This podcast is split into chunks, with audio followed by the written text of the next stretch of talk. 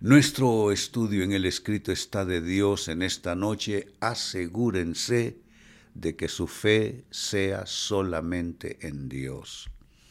Saben, como pastor de prácticamente 50 años sirviendo al Señor en este oficio y ministerio, veo con preocupación que las personas hacen una mixtura de fe. ¿Creen en Dios? Sí. ¿Creen en el Señor Jesucristo? Sí.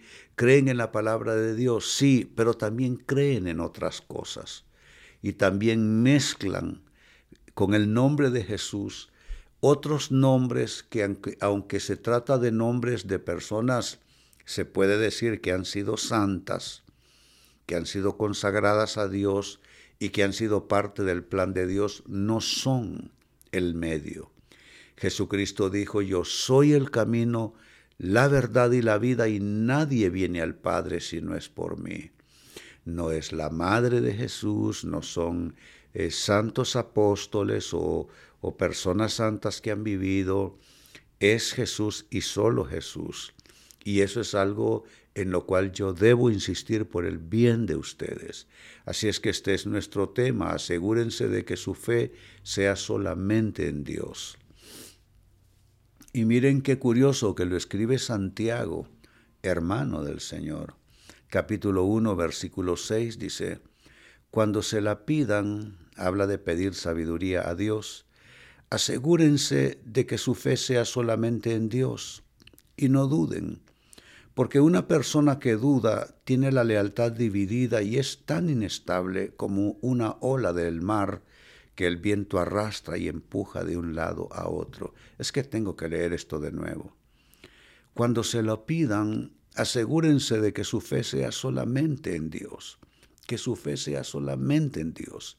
Y no duden porque una persona que duda tiene la lealtad dividida y es tan inestable como una ola del mar que el viento arrastra y empuja de un lado a otro. Esto solo me lleva a una pregunta cuando tu fe no está en Dios solamente.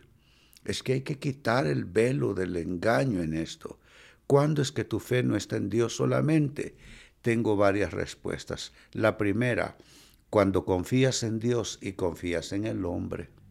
Ahí tu fe no está puesta solo en Dios.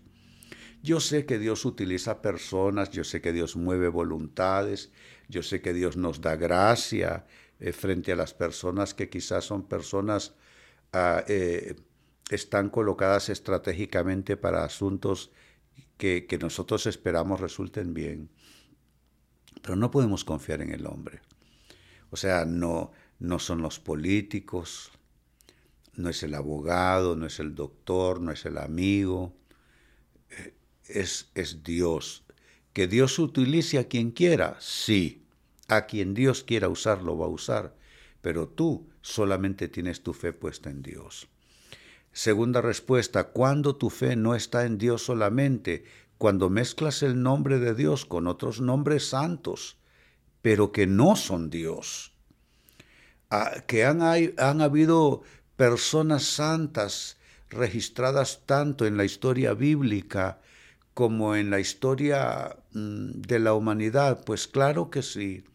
Los apóstoles santos, profetas santos, personajes de la Biblia, eh, personas santas, eh, la misma Madre de Jesús, eh, la Virgen María, ah, y otras personas santas que vivieron vidas consagradas a Dios ya fuera de la historia bíblica, en la historia de la humanidad en términos amplios y generales. Pero cuando mezclas el nombre de Dios con otros nombres, por santos que sean, pero que no son Dios, estás entonces eh, eh, dejando de poner tu fe en Dios solamente. Número tres, eh, también tu fe no está en Dios solamente cuando confías en Dios y en la buena suerte, o en los astros, o en cosas semejantes. No hay tal cosa como la buena o la mala suerte. Tú, tú debes confiar en Jesucristo.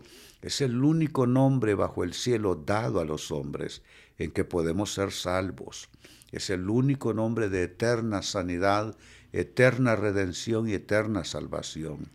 Entonces, eh, no puedes estar confiando en Jesús y en la buena suerte o en Jesús o el movimiento de los astros o cualquier otra cosa de ese orden. Ah, eso por un lado. Eh, finalmente el texto te indica que eso termina siendo una fe y una lealtad divididas. Todo eso que equivale a, que tu fe no está puesta en Dios solamente, es una fe y es una lealtad divididas. ¿Y cuál será el resultado final? A que esa fe y esa lealtad divididas te, te empujan de un lado al otro, dice la palabra leída, a la total inestabilidad y a la total confusión. Yo no quiero eso para ti, yo quiero la estabilidad. ¿Dónde se encuentra la estabilidad de nuestras vidas? En la roca firme que es Jesucristo. Es Jesús, su persona, su palabra, su obra. Lo demás es toda la enseñanza bíblica que conduce hacia Jesús. Si una palabra que te dan o una enseñanza no te conduce a Jesús, tú tienes que desecharla porque todo debe conducirte a la persona de Jesús. Insisto, Él dijo, Él es el camino, la verdad y la vida, y nadie viene al Padre si no es por Él. Y si tú estás decidiendo en esta noche poner tu fe solamente y únicamente en Dios, alza tus manos y pongamos el sello de fe diciendo todos, lo recibo de Dios, lo recibo de Dios, lo recibo de Dios en el nombre de Jesús. Decimos todos, amén y amén.